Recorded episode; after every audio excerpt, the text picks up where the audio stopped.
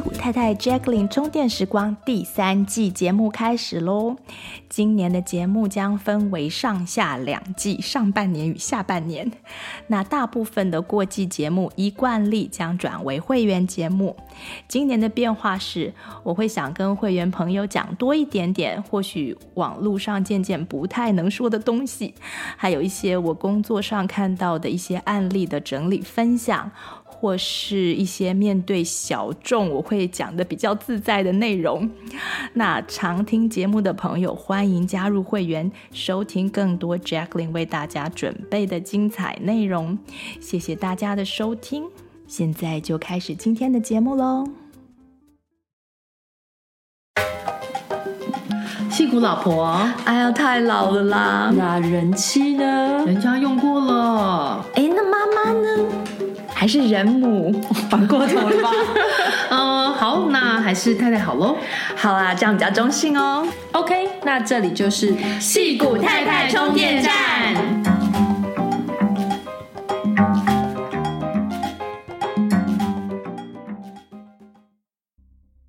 Hello，大家好，我是 Pauline，我是林颖，我是 Jacqueline。不晓得大家有没有收听我们的催眠专辑二？解构睡眠，好好睡觉。在这集跟睡眠有关的讨论里，我们呃聊到了睡眠的原理，以及用一些正向的想法来帮助自己好好的睡觉，获得足够的休息。那跟睡眠有关的就是梦境了。这同样也是身为催眠催眠治疗师的 Jacqueline 很有兴趣的主题，所以我们这一集要来聊聊梦。我们会分成上下两集。今天。Jacqueline，你要不要先说一下为什么会想要聊这个主题呢？好，今天的分享呢，就是呃，除了我自己是催眠师之外，也是因为我很爱做梦，就是我很会 做梦，不是白日梦，是爱做梦。对，对我自己的梦，就是从很小的时候就有，我花很多的时间在在观察自己的梦，嗯、回想说我到底做了什么梦，嗯、然后再比较那个梦跟现实。中间的关系，嗯、我在梦这件事情上有很多很多的个人的好奇跟认识。嗯、我希望说，就是能够把这些经验就分享给大家，嗯、可以触发大家对于梦的好奇跟探索，试、嗯、图着减少大家对于梦的梦境的担忧和和恐惧。嗯、对，就让他大家能够。轻松以对，好奇以对，嗯、因为梦其实他在做很多很多事情，对，他做的所有事情其实都是为了要 support 我们在梦境以外的生活能够更好，嗯，更美妙，嗯，所以他我觉得他的目的是这样子。我看梦的角度呢，声明一下，是一个正常人的梦境，就不像是呃，不是探讨像是。弗洛伊德所说的，像是精神分析的角度去看的梦境，嗯、他他最后也有研究很多他自己的梦啦。不过他之前，嗯、呃，梦的解析很多的里面的呃对象怎么讲？呃，对象对对，他研究的对象是精神病或者心理有疾病的一些患者这样子。嗯、大部分的人可能会觉得梦是很神秘的经验，好像是看了一场私人的电影，嗯，然后没有办法。与别人真正分享这种经验，而且这种经验又常常会流失，嗯，就是会忘起来就忘了，对，就是我，对，对。然后因为我观察很多，我也记得了很多，所以今天就想要说，试着来解构一下这个神秘的经验。嗯，嗯对我我觉得还蛮有趣，因为我们三个人也聊了一下，感觉就是对于了了解自己也很有帮助。对，对，上次解构睡眠，这次解构梦。哎，那梦上次。Jacqueline 有讲到睡眠有分不同的阶段嘛，要好几个段落，梦也是吗？有时候梦好像特别多，也特别累，那是为什么呢？现在我们晚上睡了七八小时，其实不是都在做梦，嗯、梦大部分的产生的时间是在所谓的 REM sleep，就是快速动眼期的那个那个阶段，也就是在每一个睡眠周期的最后一部分。嗯、大家可以去听一下我们之前解构睡眠那一集。那目前的研究发现说，只要是在 REM 这个时间，这个快速动眼期，你就看到那个睡觉的那个人眼睛一直在左右的移动，上下移动，对对，就有点恐怖，有些时候还会翻白眼哦。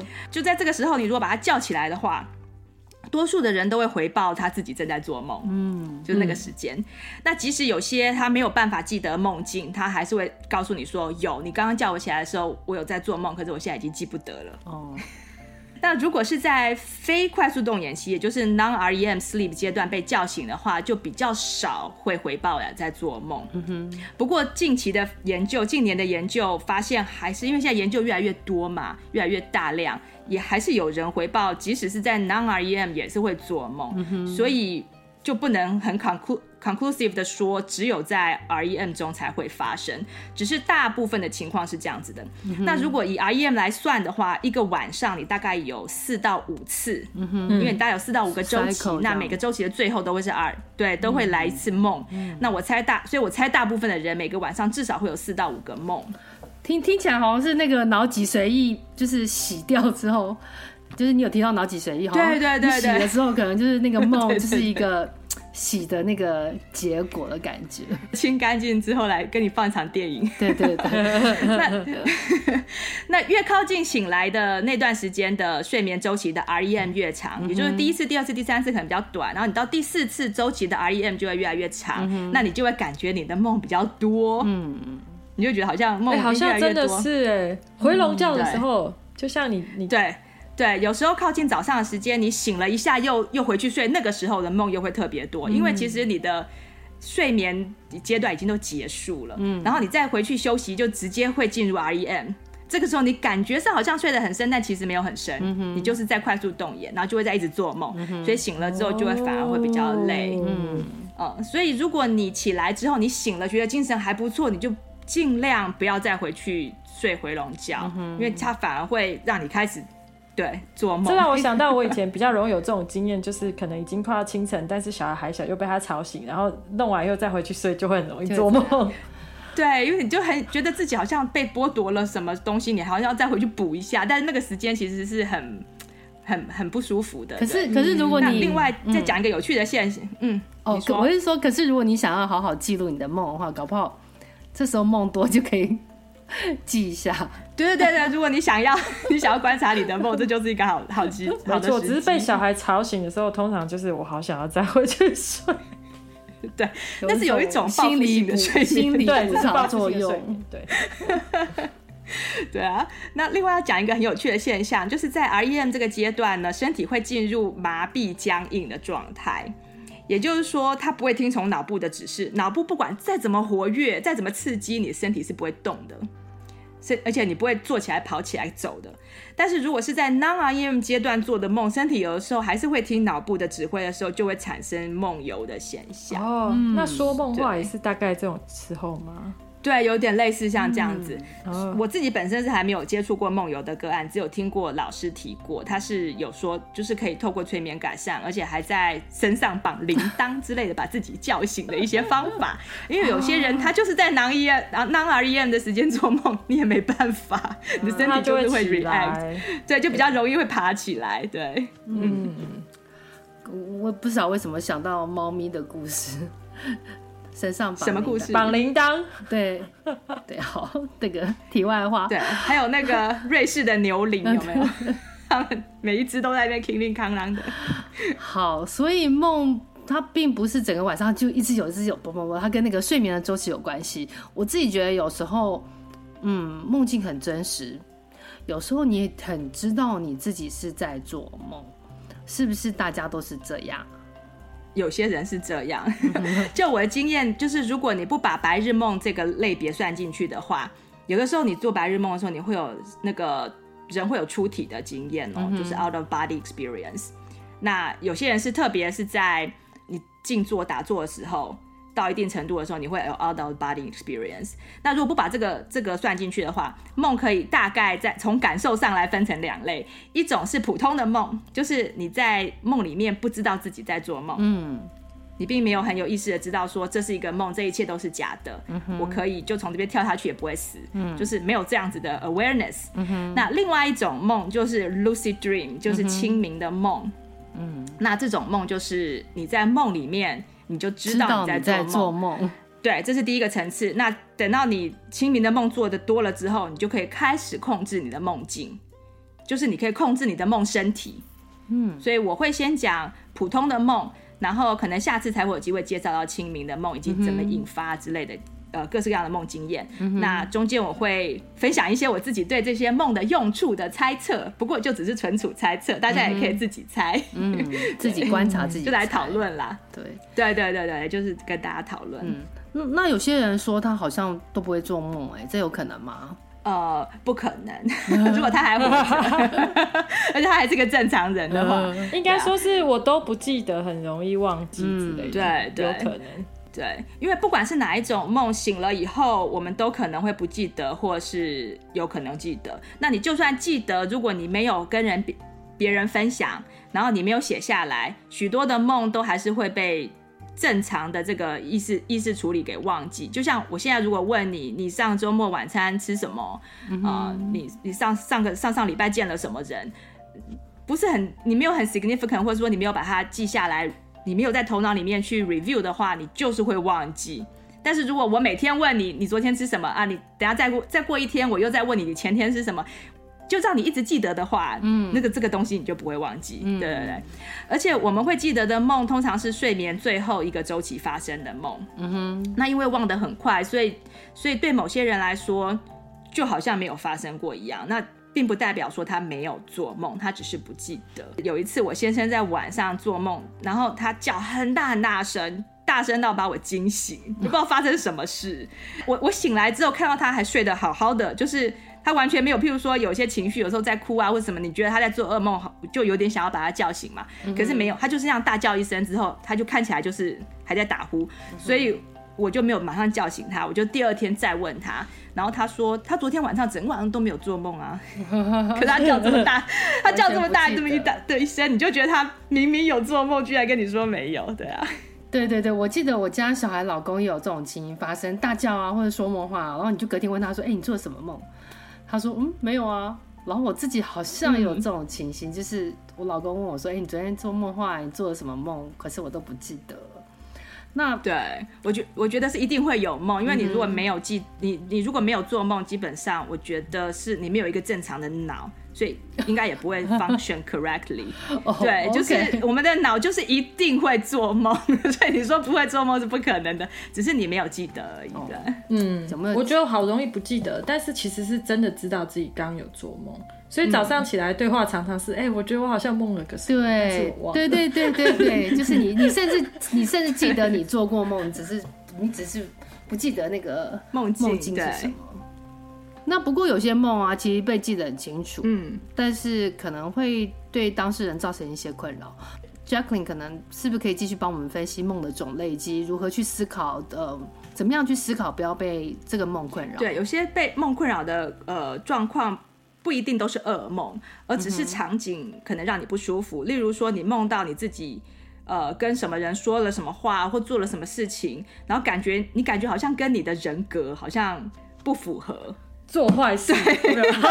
你觉得你平常不会这样反应，不会这样说，不会这样做，不会这样感觉，这就会变成一种小小的困扰。嗯、你就会觉得你自己好像人格没有很统一，嗯、但事实上，这个人格的统一是一种 illusion。嗯，这以后有机会再讲，嗯、或是你梦到，对对对对对对，对，或是你梦到与自己的想希望的事情很不一样的结果，也会让人很困扰，嗯、会很紧张，因为你一直在希望发生的事情，嗯、可是呃结果却很梦起来不太一样。以前碰到没有考上，联考没有考上，这样多么的吓人。哎、欸，那个通常，哎、欸，那个通常都会是已经离开学校的人梦到，就是大部分的学生反而比较。啊对什么呃忘了去考试啊？对对对对对对对对对对。那反而是你离开学校之后会比较容易会做的梦，这很神奇。哦，OK，所以这个都是跟你的心理状态有关系。对对对，所以我想要说的是，不要被就是梦境过度困扰影响到生活和心理健康啦。因为一般的梦是反映你的心理状况。最早提出这个理论的是就是亚里士多德嘛，他开始讲说，其实梦只是一种心理状况，呃，是你白天就日有所思夜有所梦这样子的理论。即使有些梦可能不是，我们等一下。会大概猜测，就是讨论一下。不过呢，也都不要太紧张，因为我的经我的观察是说，其实所有的梦都是来帮你生活得更好的，就是没有的梦是故意要让你不好。那有些梦让你困扰，可能是他要刺激你去改变某些行为或改变某些 pattern。它也是对于对于你整个总体来说的的的人生是好的，所以就是要觉得梦其实是对自己善意的。嗯，所以好像你换个角度思考，他就可以帮忙你就对了。对对对对，它可能有些时候要刺激你去呃做某些改变，或是要防止你做某件事情。嗯哼，嗯哼，所以会很 disturbing。那你自己不知道，嗯、那你就放松。你放松之后，你的潜意识就会带着你的身体去保护你自己了。嗯，所以也你也不用解释，有的时候解不通也没有关系，你潜意识都知道什么意思嘛。嗯，那他就会帮你在关键的时候做出正确的决定。讲这种话，想到有那种很具体的例子，是因为我你知道我以前工作的基金会有时候会帮助一些。在学校被狠狠的欺负，或者是真的被性侵的小孩，然后有些 case 真的是父母看到小孩一直做噩梦，嗯、就是晚上很惊恐，甚至尖叫，嗯、然后父母就会觉得怪怪的，然后才去找帮忙。因为有时候小孩，嗯、尤其是性侵，是不敢讲的嘛，嗯、或者是他有时候会被大人威胁。嗯，对对对对对，所以呢，为那就帮忙他提供一个这个 outlet 出口，对。嗯没错，哎、欸，那我可以说梦也是一种潜意识浮上台面的一个现象吗？完全是啊，嗯、哼它完全是。嗯、那只是说潜意识很好玩，就是潜意识他是一个小小孩嘛，所以他、嗯、他喜欢讲呃像 fairy tale 那样子的故事，嗯，他喜欢用 metaphor，喜欢用譬喻啊、比喻啊、隐、喻啊，用某些象征的。的的图像或是一些动物来表达是什么意思？嗯，那我们只要在网络上搜寻一下那些解梦的书，其实就可以看得出来。嗯，那只是说大部分的人的潜意识可能都是这样子的表达，不代表你的潜意识也是这样子。嗯，所以你梦到蛇跟别人梦到蛇不一定是同一个意思，你可以参考啦。对，你可以参考一下你自己的文化，还有你的成长背景，看一下这个东西。有些人可能，譬如说是蛇这件事情，对大部分人来说可能有某个意义，但是对于呃，从小到大可能都在山里捕蛇的小孩，可能又是另外一种意义。嗯、所以你的潜意识在跟你讲什么的时候，你可以去参考这些解梦，可是你还是要对照自己的经验，嗯、对照自己的文化。对，嗯，听起来就是你把它当成一个，就是你把它想成你的潜意识在帮你。就是说，你真的觉得困扰的话，你就是其实正面的想法就是你要怎么样，呃，去帮助你自己，然后认识自己。可能你有你的需求，或者说你有你想。想想要解决的事情，然后把它想清楚。其实梦是来帮你的，那这样就对那这样就会觉得很舒服。对，好，那我现在稍微讲一下普通的梦的分类。嗯、今天要讲普通的梦嘛？对，所以普通的梦大概分成有情节的梦，就是像故事一样，嗯、有有有主角，然后有配角，有、嗯、有一个 setting，有一个故事场景，嗯、然后有一些发生的事情起承转合这样子。然后再来就是身心的梦，就是你生理影响心理的梦。嗯，再有一种叫做假醒梦，嗯、然后最后一种就是噩梦。嗯，这是那我稍微来，对对对。那当然，因为梦是每个人自己的经验，嗯、所以你的经验里面，呃，可能有非常不同于这四种梦的普通梦。嗯，所以不用不用觉得说一定你的一定要套进去这种这几个类别里面，这只是让大家参考一下而已。嗯，情节梦是我们最常经验与记得的一种梦，因为它有情节嘛，就是有故事、嗯、发生什么事。对，就是对，就是像是看电影，有的时候我们就会演进去里面，通常都会有一些让人不了解的符号，像是梦到掉牙呀、掉头发。然后考试啊，吃东西到底是为了什么？你就就不太知道是什么原因。那弗洛伊德他那时候的分析说，他他的分析大部分都是这种梦，嗯，然后他的理他的理论是说，这些梦是反映人的欲望，不只是反映而已，而且是在梦里呃，等于是 fulfill 你的欲望。那怎么讲？实现满足满对，实现与满足，嗯，对对对。你可能很讨厌一个人，那你可能在梦里面就。揍他这样，你嗯，就是你的怨气就发挥非常好的出口，反映欲望跟实现欲望。嗯、那欲望不一定是只是跟性有关，因为很多人想到弗洛伊德就会想到他很多东西都用性来分析。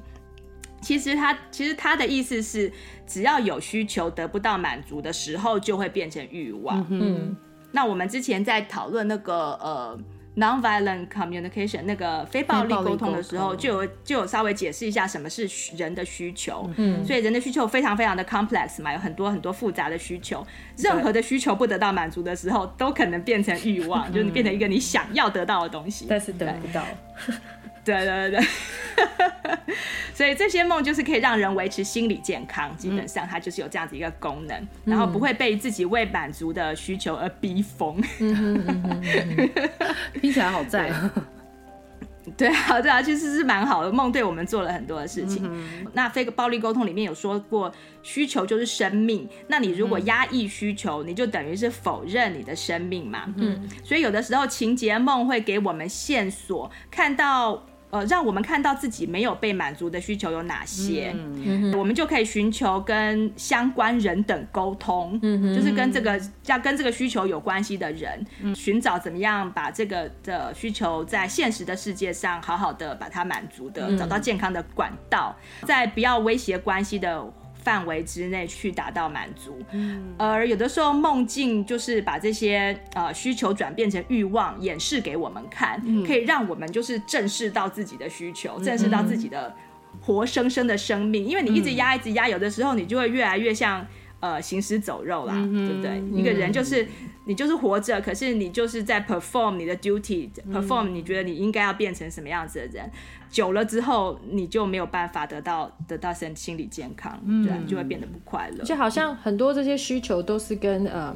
关系有关系，就是人跟人的关系。对对对，所以弗洛伊德有很多父亲的关系跟母亲的关系，嗯、就跟原生。对，就是因为父母算原生家庭算是一个这些所有东西以后的关系的一个原型。嗯嗯嗯，对对。但是并不代表这些真的是跟你爸爸或者真的是跟你妈妈有关系，只是我们把这个原型拉过来之后，有点像迪士尼有没有？他们的故事里面都有一个原型嘛，都有一个 hero 啊，然后都有一个 victim 啊，所有的公主的妈妈都死了，这种原型啊，不是。对，只是说这真的是跟你妈妈有关，其实没有，只是你的潜意识把这个故事脚本写在你心里这样子，嗯，然后你就一直一一一辈子就一直演这个故事，对啊，都听起来更认识自己，正面看待就是。对。那我们现在讲一下情节梦嘛，对，那情节梦呃，大部分百分之九十五以上的梦都是属于情节梦，所以我会多讲一点。那情节梦我又把它分成很多种，因为有不同的情节，嗯，就像我们看看电影的时候，不是也有那个什么恋爱科幻片啊，对对，有那个爱情喜剧，对，类似那样的概念，就是情节梦里面有不同的不同的种类。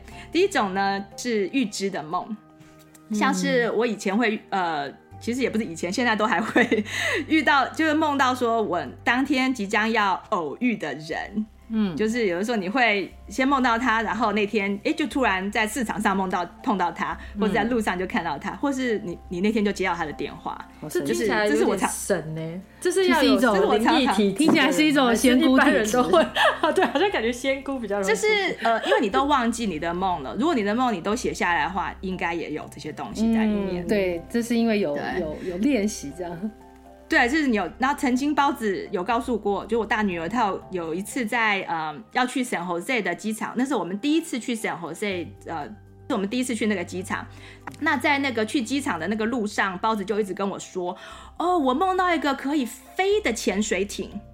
那我说你是不是因为现在今天要去坐飞机，所以里面的想象力比较多？嗯，然后他还是他还跟我说没有，他长什么样子？他跟我叙述那个样子，然后还说它里面有。Camera 有摄影机啊，有什么的，反正就是想描述了很多细节。嗯、那我就想说，这世界上怎么有那么奇怪的东西呢？就是你又是一个潜水艇的样子，又会飞。嗯。结果我们在 check in，我不知道你们有没有注意，在 San Jose 的那个机场 check in 之后，从那个电扶梯迎面而来的上面就是挂着这样子的一个装置。哇。嗯所以就是看起来就是像一个有翅膀的潜水艇，嗯，哇，好有趣哦！我觉得它，我不知道它是装置艺术，还是说它是真的里面有，就是放一些呃，放那个 camera 这样子在里头，嗯、里面到底有没有 camera 我是不知道。但是包子把它的细节就是描述的很详细，所以在所以你知道未未知预知梦，你就可以感觉出来，它大部分都是几乎都快要发生的事情，嗯，所以。大部分都是当天发生，我的经验里面就是当天的发生，有些时候会稍微 delay 一下，不过大部分都是当天发生。所以包子也常常做这种梦。可是就算你没看过的，对，就是从来没有看过的东西，嗯，也是会 对对没有去过的地方。对，然后另外一个例子是我曾经在一次要去那个那个福特的旧宅博物馆，在在那个底特律那里，他以前的旧家就是那个福特汽车，他以前的旧家，嗯，然后。他的房子里面有呃有一个很特定的画，他那个画的那个那个 landscape 那天早上，我把一个很就是那个 landscape 告诉我妈妈，因为我我我妈妈会跟我交换梦，就是我们讲起来有时候会谈。谈说，我昨天梦到什么？会我们有这样子的一个呃 relationship，所以那天早上我遇到我梦到一个很清楚的图像的时候，我就告诉我妈说：“哎、好奇怪哦，就是我怎么会梦到有一个有一个海湾，然后一个房子就是坐落在某一个某个地方，然后上面的风景啊，现在我已经有点不太记得，可是那时候我我很详细的描述给我妈听，然后后来我们就去了博物馆，然后去了博物馆之后，还不是我看到那幅画，是我妈妈看到，她看到那幅画，就跟我说：“哎、”这幅画跟你早上跟我描述的，跟描述的梦境的景致怎么这么像？就也是一个港湾，然后也是一个房子，然后反正就是他觉得说，哎，怎么搞的？就是这幅画。那我想说，这幅画也没有很 significant，我为什么要去预知这幅画？就觉得非常没有没有必要的一种预知。可是你就从这边你就可以知道说，其实或许时间是不存在的，或许我们你就可能从这边就可以感觉到说，世界其实比我们。可以看到、听到、碰到的五官可以感受到的还要大，可能那个只有这么一个，可能那个时空在那个梦境当中就是交错啊，然后对对，就是很难很难，不是我们现在可以科学可以解释出来的一个状态的。然后另外还有一种预知梦，就是让大家比较担心的，就是像是可能亲人过世啊，或是即将发生的一些。呃，新闻事件等等，然后我曾经有在有一个亲人，他重病之前有梦到他过世，在重他重病之得病之前的两三年，嗯，我就梦到，所以这个这个如果能够算是预知梦的话，它是蛮早的。然后我那时候梦到的时候，我记得我非常的难过，就是在梦里面就难过。嗯、有的时候我们在梦里梦到人家死掉的时候，其实情绪并不难过，嗯哼，对，因为他可能这个过世是。有另外一个 meaning，嗯哼，可是那个梦，我我在梦到的时候，我非常非常难过，所以我就去，当时我就去问了我的干爹，也就是我的第一个呃灵性的导师，嗯，就是我就问他说，这个梦是不是他是不是他身体有不健康啊，或怎么样子，我就有点担心他，嗯哼，然后我干爹跟我说，是因为。我担心他，所以我才会用梦境的方式把能量转给他。嗯，可是就是两三年之后，就是他就得了不治之症，就就后来就过世，走的时候还蛮年轻的，所以。嗯我就开始觉得说有些预知梦很烦，嗯，就是对啊，那那这样子的话，听起来真的很烦。我记得以前小时候有听过一个说法，就是你梦到谁死掉，可能是你把你的命，你的你把你的那个生命再送给他。我觉得听起来很像你干爹说的，把能量透过这样的梦境转给他。我觉得这个听起来对当事人可能会舒服一点。不过，就像你讲，你刚刚会觉得很烦，那。那这种预知梦要如何思考才不会被困扰呢？对，那所以呢，不要被噩梦或是类似像这这种情节的梦呃困扰或是驾驭的方法，其实跟不要被生活中的挫折驾驭的方法有点类似，就是你不要把人生当太当真。嗯哼。就不要当真。如果把人生太当真的人，你容易为生活中发生的就是一些 waves，你就会很痛苦嘛。嗯嗯、那如果你把梦境太当真的人，你也会容易为不能控制的负面的梦会困扰，因为人生中有很多我们不能控制的事啊。嗯。梦基本上大部对大部分人来说都是不能控制的嘛，嗯哼，对，所以可能就是这个态度，就是说你把它看成呃看电影，然后你就释放体内累积的负面情绪，满足未满足的欲望啊、呃，让你更认识自己，就是用这样子的态度去对他，然后等到我们白天醒来的时候，你就觉得自己更自由了，你好像被这些负面的情绪跟呃这些欲望都可以都都都都可以释放，都可以，嗯，对你都可以理。呃，得到获得自由，这样去看待梦就好了。嗯，对。而且我们其实我们就不了解，而且就像 Jacqueline 说，可能有的真的很久以后，然后你担心的也不能怎么样。对，其实你也不能怎么样。对、啊、对，对。我刚刚想到就是对担心也不能怎样，就是说，如果它是一件假设你的预知梦是真的，例如说你就是梦到谁可能快要去世了这件事情的话，可能是一个讯息提醒你，呃，跟他好好把握接下来相处的时间。也是一个嗯不同的想法，就更珍惜嘛，嗯、对不对？如果正好他是跟你在关系上面有一些摩擦呀、有冲突的，嗯，对，对可能就是告诉你说，赶快趁着有限的时间修复你们的关系。嗯、对，嗯，对啊。那我发现预知的梦，它的特性就是它真的是很准。问题是在于我们不知道哪些梦才是预知梦。人类历史上是有记载一些预知梦，除了圣经里面讲的那个呃呃 Joseph 是不是？他就是梦到呃法老，法老梦到什么七年的？你们知道那个故事吗？不知道。就是反正法老梦到说有七年的饥荒，有七年的好年，然后有七年的荒年。那呃。后来，这 Joseph 来帮他去解这个梦，然后，所以他们就可以在这个好年来的时候就囤积粮食，然后到荒年的时候，他们就可以把这些米分给人民，就可以度过那个、哦、度过那个很很很痛苦、很困苦的那个七年。所以梦里面有类似预示梦，有类似这样这样子的功能。呃，我在网络上有查一下，就是像是林。听说啦，我不知道这是真的。就是林肯曾经有梦到他会被暗杀，嗯，然后特斯拉就是发明那个交流电的，他也有曾经有梦到交流电的那个样子。嗯、然后像詹姆斯华生，他呃曾经有梦到基因双螺旋的样貌，然后他后来就发现了那个基因结构。嗯，还有另外一个比较恐怖的，就是有许多九一一的受害者生前曾经梦到呃那个恐攻。嗯哼，恐怖攻击。所以预知的、嗯、对，所以预知的梦不多，但是准准确度都蛮高的。嗯，就是我发现的，就是 observe 的一个现象。哎、嗯，那你有你自己有一个那个啊，你自己有一个这样讲吗？就是那个新闻事件。对，这要讲吗？觉得有点误导视听哎，可是这是真的，大家都觉得很好啊，还蛮有趣的。因为我对，就是在 SARS 还是你先讲，不是 SARS。不是 SARS，是呃，COVID nineteen 要发生之前的之前，我们还没有 lock down 之前，我梦到的一个梦，我梦到一群牛，很大的一群牛，从山顶上疯狂的往山下跑。对对，然后我记得我那时候呃，山下有一有一间教堂，那我就打电话给先生，而且在梦里面我还可以看到那个手机上面那个。号码你知道吗？我还想说为什么看到那个号码是不是我自己的电话是不是？但是我就把他的号码记得很清楚，然后我就打电话给先生说赶快跑，因为有一堆牛要冲下来了。然后就请我就请我先生，我在我的脑袋里面就请我先生从那个教堂就是移出来，所以那个牛就可以往下继续跑，它就不会被冲下去，你知道吗？嗯、就不会他们就不会被那些牛冲下去。记得在梦里面很清楚的是叫我先生就是往旁边跑就对了，让那些牛可以很顺利的下去，他们就不会被踩到。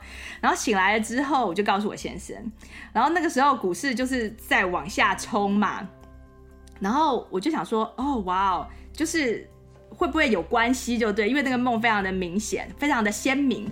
后来我先生就说，就跟我讲了一句话，他说：“可是那一群是牛，牛，说整群是牛哎，不是熊哎，所以。”那个股市那时候就在掉，所以边掉我们就边跌就边买，嗯、就是让那那种疯疯跌的时候，他买到最后就是他其实到最低点的时候，我先生已经手软，他说这个如果一直掉下去，我们一直买这样子对吗？就为 就为了你一个梦，我们这样一直买对吗？结果就是他，所以他最后该该买最多的那个，他反而买最少，因为他心里就是觉得。很怕它继续再往下，对对对，嗯、但 but anyway，就是那天之后就啪就上来了，然后一路就没有再下来了。果真仙姑，然后他就说哇，那真的就是，是因为你们选的股很好，对，真的就是一群一群牛，但是我们买不多啦，就只是只是好玩而已。嗯，所以这是一个预知梦，对啊，所以这例子。预知梦有的时候会有用，这样，但是你要去相信自己的梦的时候，还是会很忐忑，对不对？呃，对啊，就是跟对，这时候相信别人的梦会比较。会比较那个，对，不紧张，哦不是好。然后，所以梦到熊的时候，我会告诉大家一下。好，真的，不知道是不是这样 work，很好笑。第二种情节梦是为了释放情绪产生的，那就刚刚有提到，它就呃能够帮助达到满足愿望，也是心理健康的一呃帮助我们心理健康的一种梦。至于怎么释放，我来分享我自己的一个经验。我大学的时候，曾经对我的 best friend，那时候一直是我的 best friend，然后对他常常迟到这件事情非常的不开心。他每次迟到，我都会觉得。你你自己想想看也知道，就是每次人家约你，他都迟到的那种感觉。然后后来我试图跟他沟通，还是没有改善。可是他非常的可爱，每次都会很诚心的道歉，而且还会跟我说：“哦，我就是睡睡过头。”他也不会骗你哦，他说：“我就是睡过头。”那我我还坐计程车来耶。然后我就想说，你就你就不你就觉得说，我不知道对你不高兴到什么程度。然后那个情绪就一直累积，一直累积嘛。然后有一天晚上。我就梦到说他在我的梦里面他迟到，然后他迟到，我对他大声的吼，非常非常的大声，而且我非常非常全身用力的生气，就是对他非常非常的生气，然后气到后来我哭醒了，我醒的时候就是整个脸都还是湿的，然后我才惊觉到说，哇，我对这件事情有这么的不满，有这么的不爽。后来我有告诉他了，我告诉他的时候，他很急，他他有点害怕，他说：“哈，你这么气我。”对，然后后来这件事情，这个梦之后，我的情绪就释放了。我对他的迟迟到这件事情，其实，在心理上那个不舒服的感觉就。没有了耶，就是我就不再介意了。虽然你你当然你跟别人约，你当然还是不会希望说他迟到。不过我就是可以安然接受他就是这个样子，就是我就 come to acceptance 说这就是他的个性啊。那我是不是喜欢他？我是不是喜欢跟他出去？就会把自己的 focus 就是放在我真的要的东西嘛，就是跟他相处的这个快乐时间嘛。然后我也为自己准备一些事情来做，等他，就是你至少你就可以。对，你就可以管理自己的那个不爽，嗯、然后或是干脆你就晚一点出门，让他等，因为他等的时候他是心情很好的，他 很开心。可能跟、哦、可能跟哎、欸，这个跟你就是说让他知道你的情绪会不会有关系？不不是，他本来要等人，他都会很开心，因为他他如果能够等人，就代表他没迟到。然后他他是很少没迟到，他常常都迟到，所以他如果今天不用跟人家道歉，他就会非常开心。所 以好可爱，对啊，其实的确是很可爱，但是我的确也是很生气，所以那个梦就就起到了这样的功能，对，嗯，很不错，满足了需求。嗯，就是释放了情绪。嗯，第三种的情节梦叫做讯息梦，这跟预知有点不一样。预知好像是它非发生不可的事情，嗯、可是讯息梦是一个，它告诉你一个，好像一个 advice 或者一个 hint。嗯，然后你可以 take advice，你也可以不要。嗯哼，有的时候就有点像，呃，人家讲的一个直觉。嗯，有的时候你要去做一件事情，或是选择的时候，你会有个直觉告诉你说。哎，你应应不应该做这件事情？那讯息梦就有点类似像这样的功能。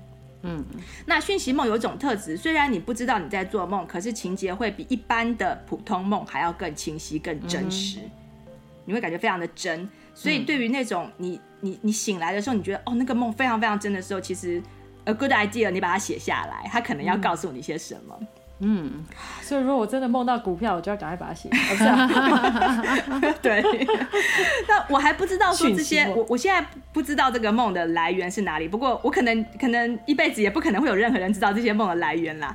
但是我们常常在做重要决定的时候，就会发生类似像这样子的梦。对我来说，像是其实我在买第一间，在好几次要买房子啦，其实都有梦到这样这样子的梦。然后真正要真正买下去之前，呃，就有发生过一次，我梦到一整间房子都变成废墟。嗯、那虽然那个房子的样子跟我们要买的那个样子不一样，嗯、哼但它就是一个 metaphor，它就是以一个 metaphor 的方式出现，嗯、所以我就把那个当成可当成一个直觉，我就刹车不买了。嗯哼，就不买那个 location，那都已经签约喽，那时候都已经签约了，就是哇，已经对，已经 agreement 都签下去了，然后后来才我们就是有一些。呃，反正就是一些 we，我就把它 we go out 了。嗯、那不久，呃，不久我就买到我非常喜欢的房子，而且先生通勤一段时间之后，也就顺利的找到附近的新工作。后来我就再往回回想，当时如果我们买另外一个城镇的房子的话，我先生就必须要这七八年我们在住在那段那个地方的那段时间，他都必须要一直通勤，因为那个城镇里面没有适合他工作的公司。嗯，嗯哼。所以，你有相信你的梦给你的 message 就是了的的讯息，对。嗯、所以我自己猜的啦。如果时间真的是幻象，那这些讯息也或许就是我们未来的自己，嗯哼，或是你的 deeper self，好，或是有些人会讲的是一个，就是你的 guide，你的指导灵，想要给你的一些暗示。嗯、你不听也没关系。嗯、那通常是因为得到这些讯息，对我们的生命中的某些关键性的选择会有帮助。嗯嗯哼，所以它就会出现。譬如说，你现在正在决定要买什么房子，或者正在决定要不要呃跟某个人结婚啊，或者那种重大事件的时候，做到那种很清晰的梦的时候，你可以好好的思考一下，说这个梦要告诉你什么，嗯、常常可以得到一些洞见。嗯，因为很多重大事件遇到的时候，因为好多因素都可以考量。然后多一个讯息其实还不错。对对对，那有些人直觉，我刚刚讲过，有些人直觉也可以收到这些讯息，不一定要透过梦。嗯，那有些人是透过呃静坐，嗯，这些讯息也会进来。嗯、pop in 的方式还会还会比做梦更清楚一点。然后我们就会遇到要能够，我没有，只是突然想到，我们就会突然遇到会算命的朋友来，所以就叫他帮我们卜个卦啊，没有，我就说像在买房子之前，对，就是很刚好，这也是一种方法，这也是一种方法。对，那这如果要分辨这些讯息梦，需要一点点练习嘛。那以前这印第安人还有一些原始部落，他们都有醒来之后马上谈论梦的习惯。嗯哼，因为那些对原始部落来说，他们可能梦里面会出现说哪个方向有水哦，太重要了，呃、有有某些什么灾难要发生，基本的生存好有，对对对的一些提示，所以透过梦的回想和解梦对照现实的关系，你就可以慢慢的与自己的梦建立一种很蛮神奇的关系，对啊，嗯，哎，所以这种建立关系听起来就是自己也可以。这样做对，就是对，好像对对对，有说有说过一些方法，对，就是你可以呃，如果你完全都记不得任何梦的人，你就可以从记试着记得开始，就是你可能起来，你起来之后第一件事情，你就是不要先去，有些人会马上去看手机，那你就毁了，你就什么东西都不要想起来了，就 不可能想起来。就在我们这个年纪，应该是先去上厕所，不是？对，如果先去上厕所的话，那那你就回来，你就忘记一半以上了。所以，除非说你边去上厕所都边回想，好，那不然的话，你就是一起来的时候，呃，床边就放一本笔记本，先把关键字写下来。譬如说，你梦到牛，你梦到教堂，你或是你梦到下雨，好，你梦到房子，就是把一些关键字写下来，就帮助自己待会再把那个情节整个拼凑起来。那慢慢的，你就会知道说，哎、欸，有些人他就会，你就会发现。你你的梦会 repeat，就是你的梦常常都是某些情节会一直重复出现。嗯，想想看，我们的呃，我们的潜意识其实也就是我们人生所有的回忆的那个一个一个反应嘛。那通常梦都是最近的这些事情，嗯，所以他也不会说太 creative，他每次都是用那些场景，嗯，每次都用大概的那些，嗯，那几个角色来演他要跟你演的一个东西。嗯，那你慢慢就会越来越认识自己的潜意识是怎么跟。怎么跟你传达讯息的？嗯，就感觉你更正视他，嗯，然后你可能跟他的那个 connection 就更强。对对，而且如果照前面一开始说他是在帮忙你的话，就是如果你能建立这种连接，可能可以更有系统的帮忙自己。嗯，对对对对对。我觉得还蛮长，你起来好像可以记得一点点，但是你没有记下来，真的就是忘记了。对啊，因为你不把它当真，你不把它觉得重要。嗯大部分人都不会觉得它很重要，就觉得我当成写日记来试试看。但其实它也没有那么重要。其实我要我要强调的是说，如果这是你的兴趣，你才做啊、呃，不然的话，你这些梦其实它都有达到它的功能，因为你的潜意识其实控制了你百分之八十以上的行为。你想想看，嗯，所以其实你都不知道也是没有关系。他也是，而且其实他也是自默默在运作当中。对对，你逃不掉。感觉像如果你你真的都记得，而且也有困扰的话，这个就很适合你，就是因为他可能你真的某某些压力是需要靠你自己去改变的，去发现，不是什么梦境就可以帮你发泄的。对，说不定啦。就说你一直做，然后又让你很困扰的话，能够发泄这件事情很好，可不可以能把那个肥肉也？放走也更好，就你每天晚上都梦到自己太胖，梦到自己变瘦 了。好啦，那哎、欸，好像还有第四种哦。对对对，第四种情节梦，我管它叫托梦啊，因为它也是有情节哦。对，但是但是这个梦的内容很明显的不是我们自己的主张，就是一个嗯，我怎么会？会去梦到这个人讲这个话，叫我做这件事。最常听到有人困扰的就是可能旧情人梦到旧情人。那有些已经结婚的人，有些已经结婚的人梦到旧情人就会觉得很 guilty。但事实上呢，事实上呢，或其实这些旧情人，他就我觉得他就是一种能量的一种形，能量托梦的形式。嗯，很多人会觉得说，啊，是不是因为我想念对方，还是怎样，还是什么？就是其实都不是。我认为，就是人与人的关系，并不是说你在分手之后，你就可以很简单的完全切断的。尤其是旧情人嘛，是曾经很深刻的关系。这些关系转移到梦里，可能会再继续在能量上面进行修复。因为我的理论是，我觉得梦就是要来让你更健康的，就是要来让你。嗯就是更就是得到得到治疗的，所以它可以让做梦的人得到治疗。梦到这类的梦，我们可以简单的就是祝福对方，这样子可以帮助我们目前的关系可以过得更好。嗯、然后，如果你目前是单身的话，你如果能够梦到这种梦之后，你就祝福对方。你不要想说啊，我还要就是跟他对方联络，没有没有没有，不是这个意思。如果祝福对方的话，这样子你下一段的桃花就会开得更好。嗯，对啊，嗯，然后另外还有，我也梦过，呃，已经过去的人、过世的人来托梦跟我讲话，呃，而且听上去讯息非常非常的清晰，他就是要告诉你说去告诉谁什么什么什么。那一般这个是要想要让呃悲伤的家人可能可以透过这样子的梦可以走出来。嗯哼，那有些时候是某人要我们传递讯息给另外一个人，那如果你真的不知道该怎么办，而且你又你又不想被当疯子的话的，我的建议是可以忽略不做，因为我忽略很多次都没发生什么不好的事情，所以就可以忽略。哎，你果然抓到他。有的人可能会想说，我忽略的话会不会怎么样？不会，不会，不会。就是你如果觉得你并不想跟这个人联络，为什么一直被叫要去跟他联络？你不要觉得 obligated，因为我们是有自由意志的这一点。嗯嗯。所以他可能没有用，就不会再叫你了。对对，他可能就会去引导，就就变成拖到别人那边去，叫别人去做。然后，如果你有办法的话，如果方便的话，你如果要传个讯啊或什么，传完你就不要再放在心上。这种事情是是我觉得很常见。所以如果你遇到的话，仙姑很常见。我有个朋友，哎、欸，我有个朋友，他的朋友的女儿意外过世，然后当然他朋友就很伤心。就有一天，我的朋友梦到他的女儿，他妈妈自己没有梦到，是我朋友梦到。好像跟我们说。对，然后他梦到那个女儿就是站在一个好像很漂亮的地方啊，花啊，然后微笑什么的。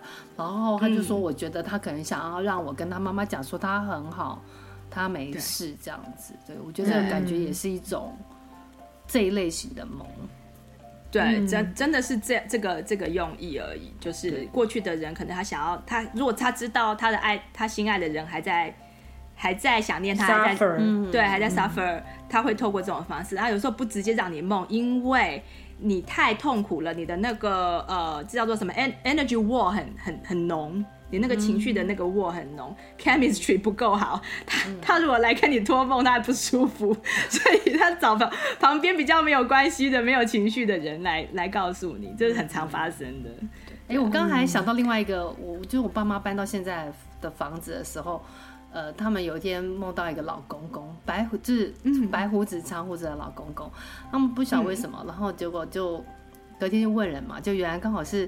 是因为附近有一间呃，他我就有人说会不会是附近有一间土地公庙，那里面庙拜的是白灵公，也就是一个白胡子、长胡子的老公公这样。嗯，然后我们就说原来是来通知我去拜拜了。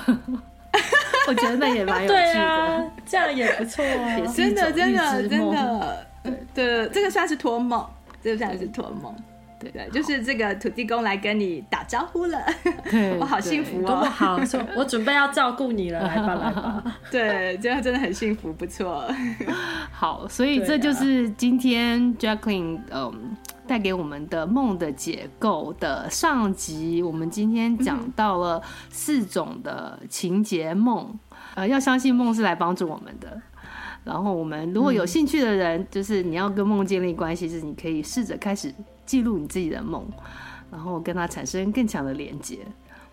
好，那我们今天的梦的上集就先讲到这里喽。我们下一集会聊更多梦的类类型，很好玩哦，不要错过了。那就谢谢大家，下次见，谢谢大家，谢谢，拜拜，拜拜，嗯，拜拜。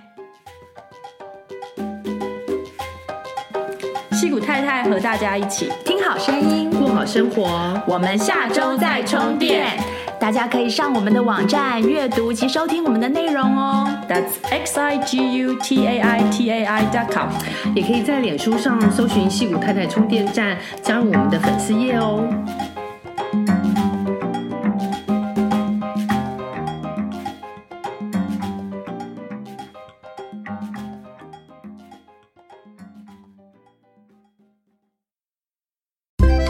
喜欢今天的节目内容吗？欢迎推荐西谷太太 Jacqueline 充电时光的 Podcast 给你身边的亲戚朋友们。在你收听的播客平台，给我们订阅、评分、点赞、留言和加油。有特别想听的主题，欢迎写信给我们，作为未来节目制作的参考方向。再次谢谢你的收听、分享和支持，我们下次再见，拜拜。